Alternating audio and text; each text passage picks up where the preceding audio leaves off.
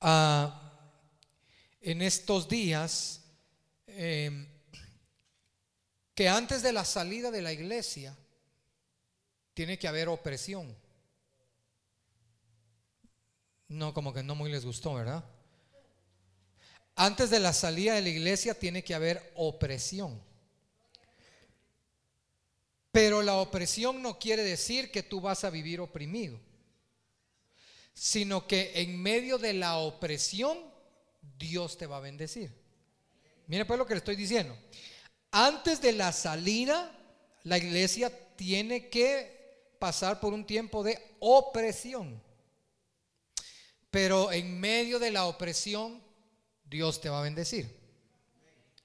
Amén. Éxodo capítulo 1, vamos a leer del verso 8 al verso 12.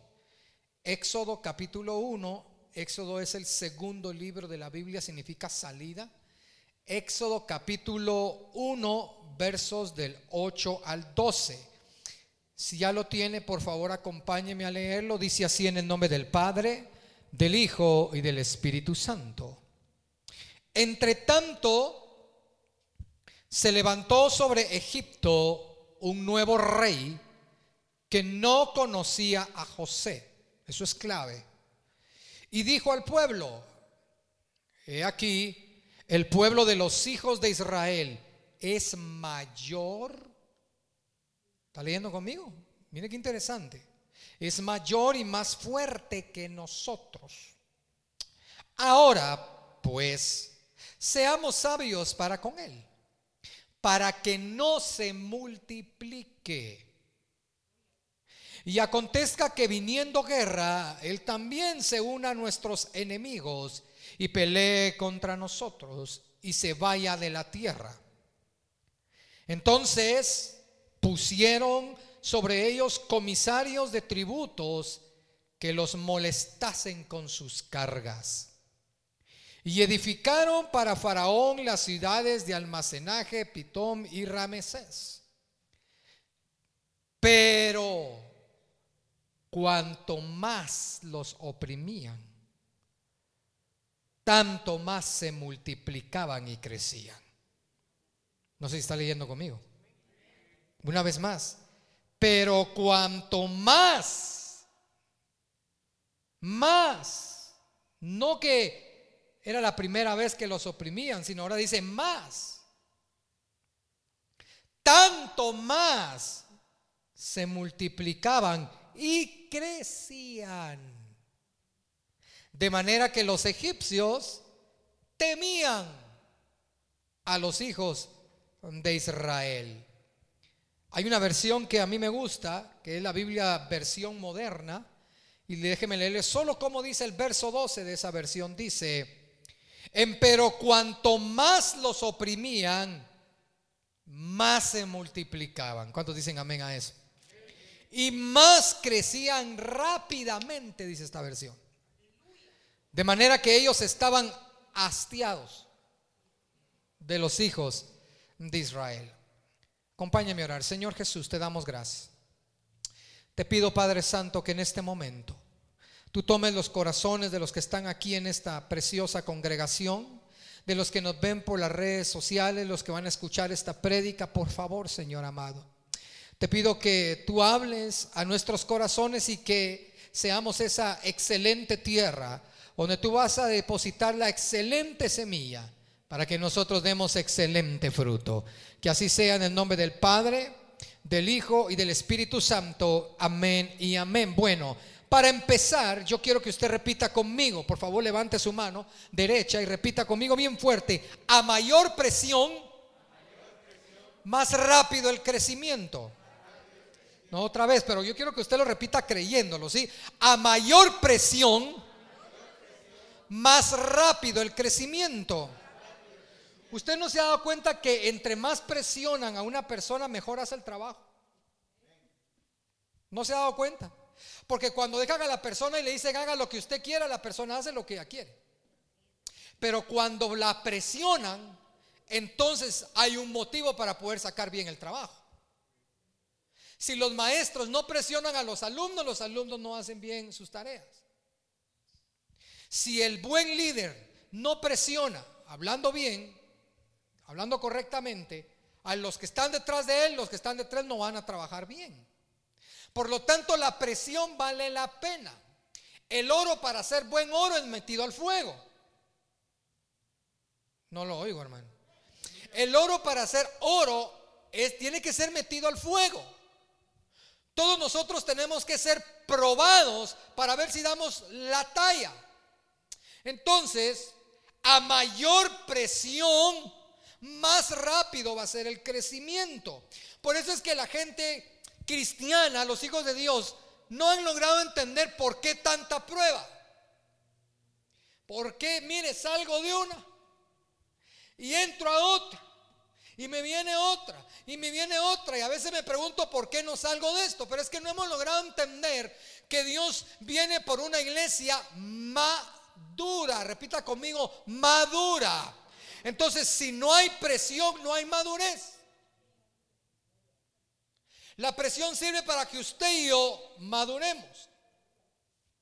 He llegado a comprender que Dios es un Dios que no solamente respalda a sus hijos, ¿cuántos dicen amén por eso?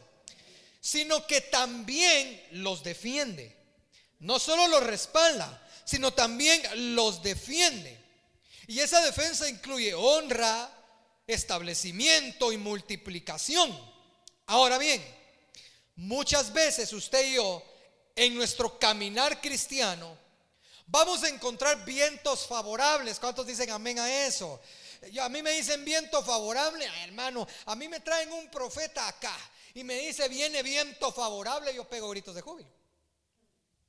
¿Quién no? Y esos vientos favorables hacen que todo salga bien. Pero al mismo tiempo vamos a tener en nuestra vida cristiana vientos que van a venir en contra. ¿Está aquí? Y son vientos que no eran los que nosotros esperábamos. Hace unos días atrás vi un video ah, de, cómo se preparan los pilotos de los aviones comerciales antes de un vuelo. Y ellos se reúnen, tienen una sesión antes para ver cuántos pasajeros van a ir, cuánto equipaje hay. Y después se ponen en contacto con unos programas que ellos tienen con eh, la torre de control, control aéreo, para poder ellos venir y establecer qué ruta van a agarrar, el estado del tiempo, todo. Y entonces ellos les hacen, conforme hay otros aviones que han pasado por su misma ruta, los aviones que han pasado por la misma ruta que ellos van a volar, les dejan eh, como un procedimiento el cual ellos tienen que ejecutar y les dicen, mire, a 35 mil pies van a encontrar turbulencia severa. Nosotros tuvimos que subir mil pies más para que no se subiera. Entonces ellos, ah, bueno, a 35 mil pies no vamos a encontrar turbulencia. Ellos ya lo saben. Entonces, pero vi en el video que el, piloto va, va a cabina aérea y le graban, van, ya van en el aire, y el piloto dice, vean, y comienza a moverse el avión bien fuerte. Entonces agarra un vaso de agua y el agua se hace así, en el vuelo. Entonces dice, si ustedes se fijan, nos hemos encontrado con una turbulencia muy fuerte que no estaba prevista en ruta. Y, enseña en, en su tableta, es más, miren, aquí está la ruta, tenemos indicaciones dónde va a estar la turbulencia, pero esta no estaba en ruta. Y hemos pedido permiso a control para ver si podemos subir un poquito más de altura para evitarla y nos han dicho que no. Porque hay otros aviones que están volando a la misma altura y no pueden volar ellos a esa altura. La tienen que aguantar. Entonces aquí estamos, la estamos aguantando, dice en el video, y sabemos que dentro de poco se va a calmar, pero no la podemos evitar. Quiero darle una buena noticia, ese avión aterrizó. Algún día cuando yo le permita a usted viajar en avión, la va a sentir. Mire esos amenes, hermano. Así ni quiero viajar suficiente con el ruletero. Y entonces me gustó cuando él dijo, nos estamos topando con algo que no estaba previsto, pero la tenemos que pasar si queremos llegar. Porque ellos no pueden venir y decir, hay una turbulencia, entonces mejor démonos la vuelta y regresémonos. No pueden. Ellos tienen que seguir. Y entonces el cristiano le gustan los vuelos tranquilos. A los hijos de Dios les gustan los vuelos calmados. Aquí voy. No, aquí estoy tranquilo. Gracias Señor. Qué bendición. Pero cuando comienzan los vientos contrarios, las turbulencias, no les gusta. Y no saben que hay que pasarlas. Porque de una de otra forma, Dios permite esos vientos contrarios para que usted y yo aprendamos a madurar. Gracias por ese amén. Fíjese muy bien que el pasaje dice, no me voy a tardar mucho, de verdad, que el que gobernaba antes Egipto fue un faraón que puso a José, ¿se recuerda? Sí se recuerda que hubo un faraón que puso a José y cuando puso a José el faraón, pues todo iba bien. Los hijos de Dios estaban ahí, los hebreos, los hermanos de José, les abundaba comida, les abundaba todo, estaba bien. Todo iba bien, diga fuerte, todo iba bien. Hasta que el pasaje dice, pero apareció un faraón que no conocía a José. Dice claramente, se levantó sobre Egipto un nuevo rey que no conocía a José. Hmm. El Señor me hacía escribir esto. A veces no entendemos por qué muchas de nuestras situaciones cuando caminaban bien, de repente comienzan a tornarse en contra nuestra. ¿Quién le ha pasado eso? Que todo iba bien, caminando todo chilero, como decimos los guatemaltecos. Todo iba bien y de repente, ¡pum!, pandemia. Todo iba bien, la empresa iba bien, el trabajo iba bien, las ganancias iban bien, las puertas se abrían por todos lados y de repente, COVID-19. Y se empieza a cerrar todo. Empresas empiezan a quebrar. Empiezan a haber despidos. Los sueldos comienzan a bajar. Y todo iba bien. Todo. Teníamos agendas llenas. ¡Pum! Se nos cerró todo. Y entonces uno dice, ¿qué pasó si todo venía bonito, Señor? Todo venía bien. Pero debemos de entender que esto que está sucediendo hoy en contra del mundo va a ser a favor nuestro. Yo no sé si me está escuchando. Va a ser a favor nuestro. Y usted se va a preguntar, pastor, ¿de verdad usted se siente bien hoy? ¿Se siente bien? ¿Está bien? ¿Desayunó bien, pastor? ¿Cómo así que lo que está sucediendo va a ser a favor nuestro? Sí, porque nosotros no dependemos de ningún gobierno. Nosotros no dependemos de ningún presidente. Y nuestra vida no depende de ninguna enfermedad, pandemia o lo, pandemia o lo que sea. Nuestra vida depende de Jehová de los ejércitos, que es nuestro proveedor y es nuestro ayudador. ¿Cuántos dicen amén? Entonces, yo quiero que usted note las palabras que utiliza el faraón, las que leímos. Dice claramente, he aquí, dice, el pueblo de los hijos de Israel. ¿Cómo dice? Perdón, hermano, usted está leyendo igual, mi Biblia dice igual que la suya. Es mayor. Estamos hablando de una de las ciudades más poderosas de ese tiempo. Estamos hablando de Egipto, una de las ciudades más fuertes, millonarias. Y el mero gobernante, el mero líder, el mero jefe de todo ese pueblo y dice, ellos son más grandes que nosotros. Ellos son más fuertes que nosotros. Explíqueme cómo es que los jefes lo veían al pueblo como mayor y el pueblo se miraba como esclavo. Otra vez le hago la pregunta. Explíqueme cómo es que el jefe lo miraba como fuerte y el que trabajaba se miraba como esclavo. Se da cuenta que muchas veces nuestro caminar depende de nuestra mentalidad. Se vuelve a repetir que nuestro caminar depende de nuestra mentalidad, porque el pueblo de Dios era más fuerte, pero su mentalidad era mentalidad esclavo. Entonces, una vez tuvieran ellos mentalidad esclavo, no iban a reconocer lo que eran en Dios. Ellos se miraban como esclavos de Egipto, no como príncipes de Dios. Ay, Fíjese que según algunos registros egipcios que me dediqué a estudiar un poco, se dice o se hace mención que en ese tiempo o en esa época habían alrededor de dos millones y medio de hebreos en Egipto. No estamos hablando que habían 20 con distanciamiento y gel y alcohol. No, dos millones y medio de hebreos dentro de Egipto. ¿Y sabe cuál es el problema que yo veo allí? Que para el enemigo nosotros somos más grandes y más fuertes, pero nosotros no nos la creemos.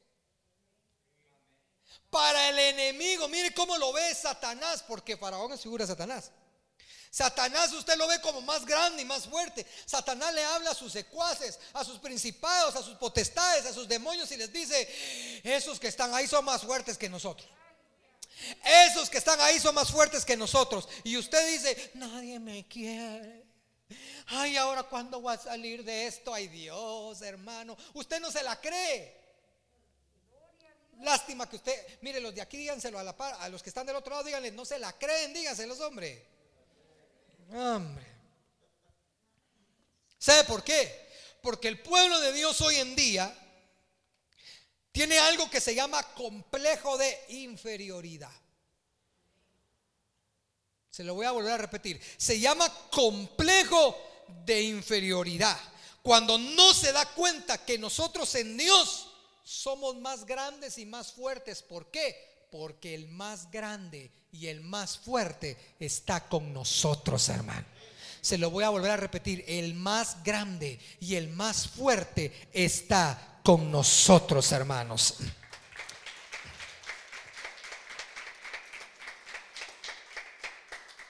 Dice, dice el versículo que leímos que, que el faraón dijo, dijo, seamos sabios con ellos, seamos astutos. Y va que Faraón no se parece, se parece bastante a Satanás, porque Satanás en el huerto actuó con astucia con Eva. Fue muy astuto. Y Faraón fue muy astuto y dijo, vamos a oprimirlos a estos. Porque no sea que estos sigan creciendo más y cuando venga la guerra, perdamos. ¿A usted no le parece interesante cómo el enemigo sabe que está perdiendo? Y astutamente crea planes para poder acabar con usted. Yo soy de la opinión que si el enemigo me está atacando a mí, es porque sabe quién soy yo y qué represento en Dios para él. No sé si me está oyendo. Cuando el enemigo me está atacando a mí, es porque sabe quién soy yo en Dios y qué represento en Dios para él. Por eso el que no está sufriendo ataques, preocúpese porque lo tiene. Ah, no, ese está, ese ahí, déjalo tranquilo. Ahí déjala tranquila, no, ni la ataque, ese allá. Él no, no, no, ahí déjalo. Pero los que estamos siendo atacados, usted no sabe qué, qué semanita la que estamos pasando. Usted no está para saberlo ni yo para contarlo. Pero qué semanita ustedes. Tal vez porque el enemigo sabía lo que el Señor iba a hablar hoy a ustedes en esta mañana. Usted se recuerda, vaya conmigo a Números capítulo 22, me quedan todavía 10 minutos. Ah, números capítulo 22, verso 6. Usted se recuerda cuando Balak mandó a llamar a Balaam. Y lo mandó a llamar con el único propósito de maldecir al pueblo de Israel. Lo llamó, Balak llamó, le, puso un WhatsApp a Balaam. dijo, necesito que vengas con un telegram, bueno, telegram ahora, hermano, porque WhatsApp Le escribe y le dice, bueno, mira, necesito que me hagas un favor. Vení inmediatamente. Entonces llegó Balaam. ¿Y qué pasó? Le dice a Balak. Y Balak le dice, mira, Balaam, necesito que vos que tenés poder en tu boca, era considerado un profeta. Vos que tenés poder en tu boca, haceme el favor, Balaam, de maldecir a estos hebreos. Maldecilos, por favor. Léalo. Números 22, 6. Dice, ven pues ahora, te ruego, maldíceme este pueblo, porque es más fuerte que yo. Ah, ¿no, no, no le parece idénticas a las palabras del faraón? ¿Verdad que sí? Porque es más fuerte que yo. Quizá yo pueda herirlo y echarlo de la tierra. Pues yo sé que el que tú bendigas será bendito. Y el que tú maldigas será maldito. ¿Cuál fue la respuesta de Balaam para Balac? Vaya al siguiente capítulo, 23. Y leamos del verso 19 al verso 22. Veamos la respuesta de Balaam a Balac. Le dice, Dios, ¿ya lo encontró? Dios no es hombre para que mienta, ni hijo de hombre para que se arrepienta. Él dijo y no hará. Habló y no lo ejecutará. He aquí, he recibido orden de Dios, pero ¿para qué? De bendecir. Él dio bendición y lo siento mucho, no podré revocarla. No ha notado iniquidad en Jacob, o sea, Israel, ni ha visto perversidad en Israel. Jehová su Dios está con él. Y júbilo del rey en él. Dios los ha sacado de Egipto, del mundo, y ahora tienen fuerzas como las del búfalo. ¿Cuántos dan gloria a Dios por eso, hermano? ¿Cuántos dan gloria a Dios por eso?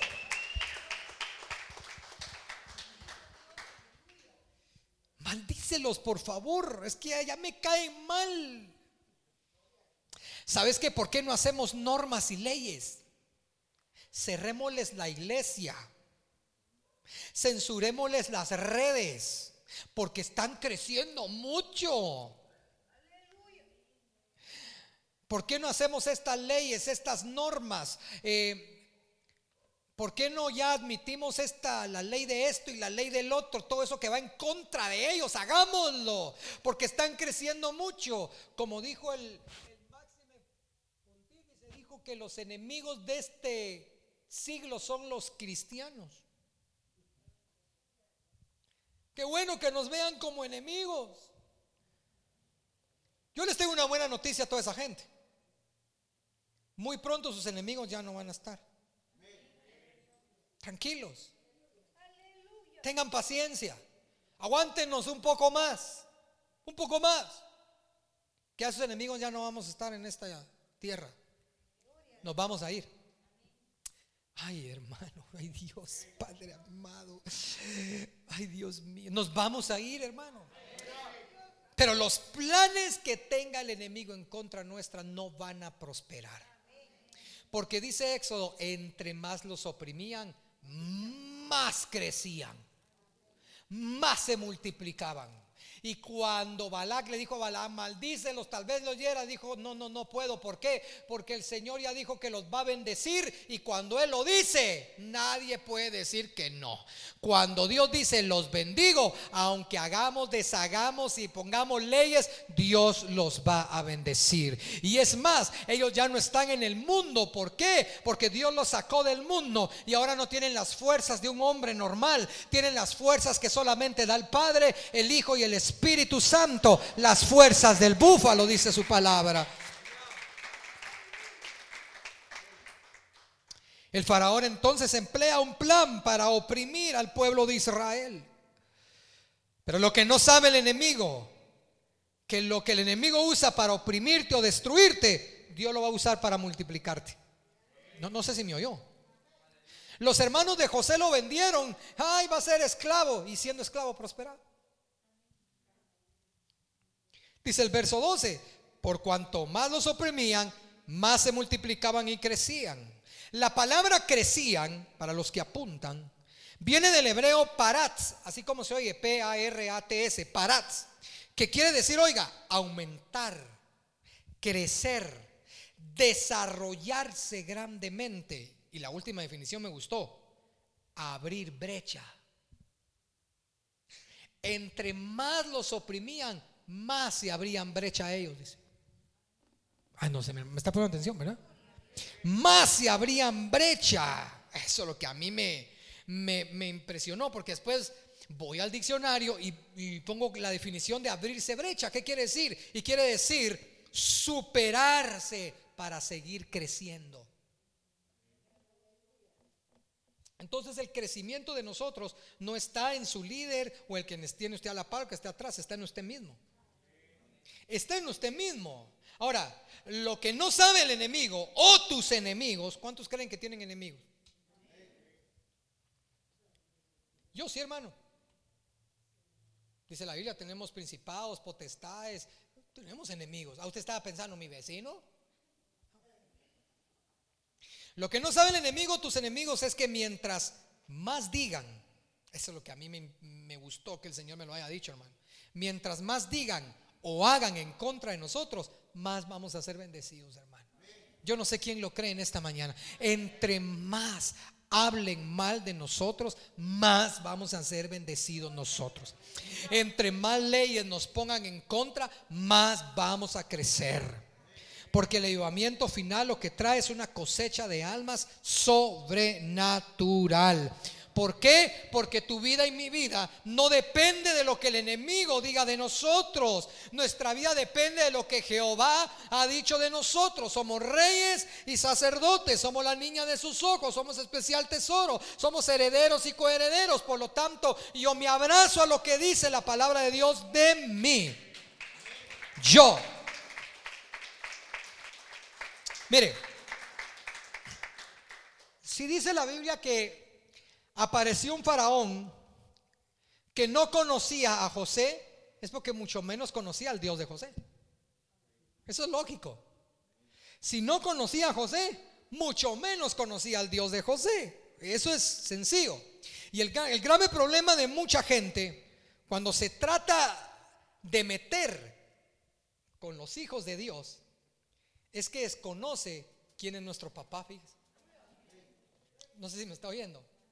El grave problema del faraón es que si no conocía a José, es porque no conocía al Dios de José. El grave problema de los gobiernos y de muchas cosas cuando se quieren meter con los hijos de Dios es que ignoran quién es nuestro papá. Porque no lo conocen, pero lo van a conocer. No sé si me está oyendo. Lo van a conocer. Porque de una u otra manera Dios se va a manifestar a favor de nosotros entre más nos opriman, más vamos a crecer. Usted no tenga temor, hermano, ni tenga miedo. Las palabras de, del profeta, su siervo, le dijo, son más los que están con nosotros que los que están en contra de nosotros. Señor, abre sus ojos, le dijo para que puedan ver los que están a favor nuestro. Y vio gente de a caballo en los aires y todo. Un gran ejército a favor de nosotros. Y Él ha puesto ángeles ministradores a favor, a favor de nosotros, de los que hemos de heredar. O sea que usted tiene ángeles, no dice ha puesto un ángel, ángeles. No solamente está el Padre, el Hijo, el Espíritu Santo con usted, sino ha puesto ángeles. No debemos de sentir temor hagan normas, hagan reglas, pongan colores rojo, amarillo, verde, azul, rosadito, lo que ustedes quieran. Dios va a estar con nosotros. Y Dios va a permitir que nosotros sigamos creciendo. Y si de repente vengan y dicen, no, que en tres semanas no pueden abrir, no hay problema. En casa usted sigue congregándose, seguimos haciendo servicios y usted va a seguir creciendo en familia, va a seguir creciendo en casa. No nos van a detener. Cierre sus ojos. Vamos a orar. Señor Jesús.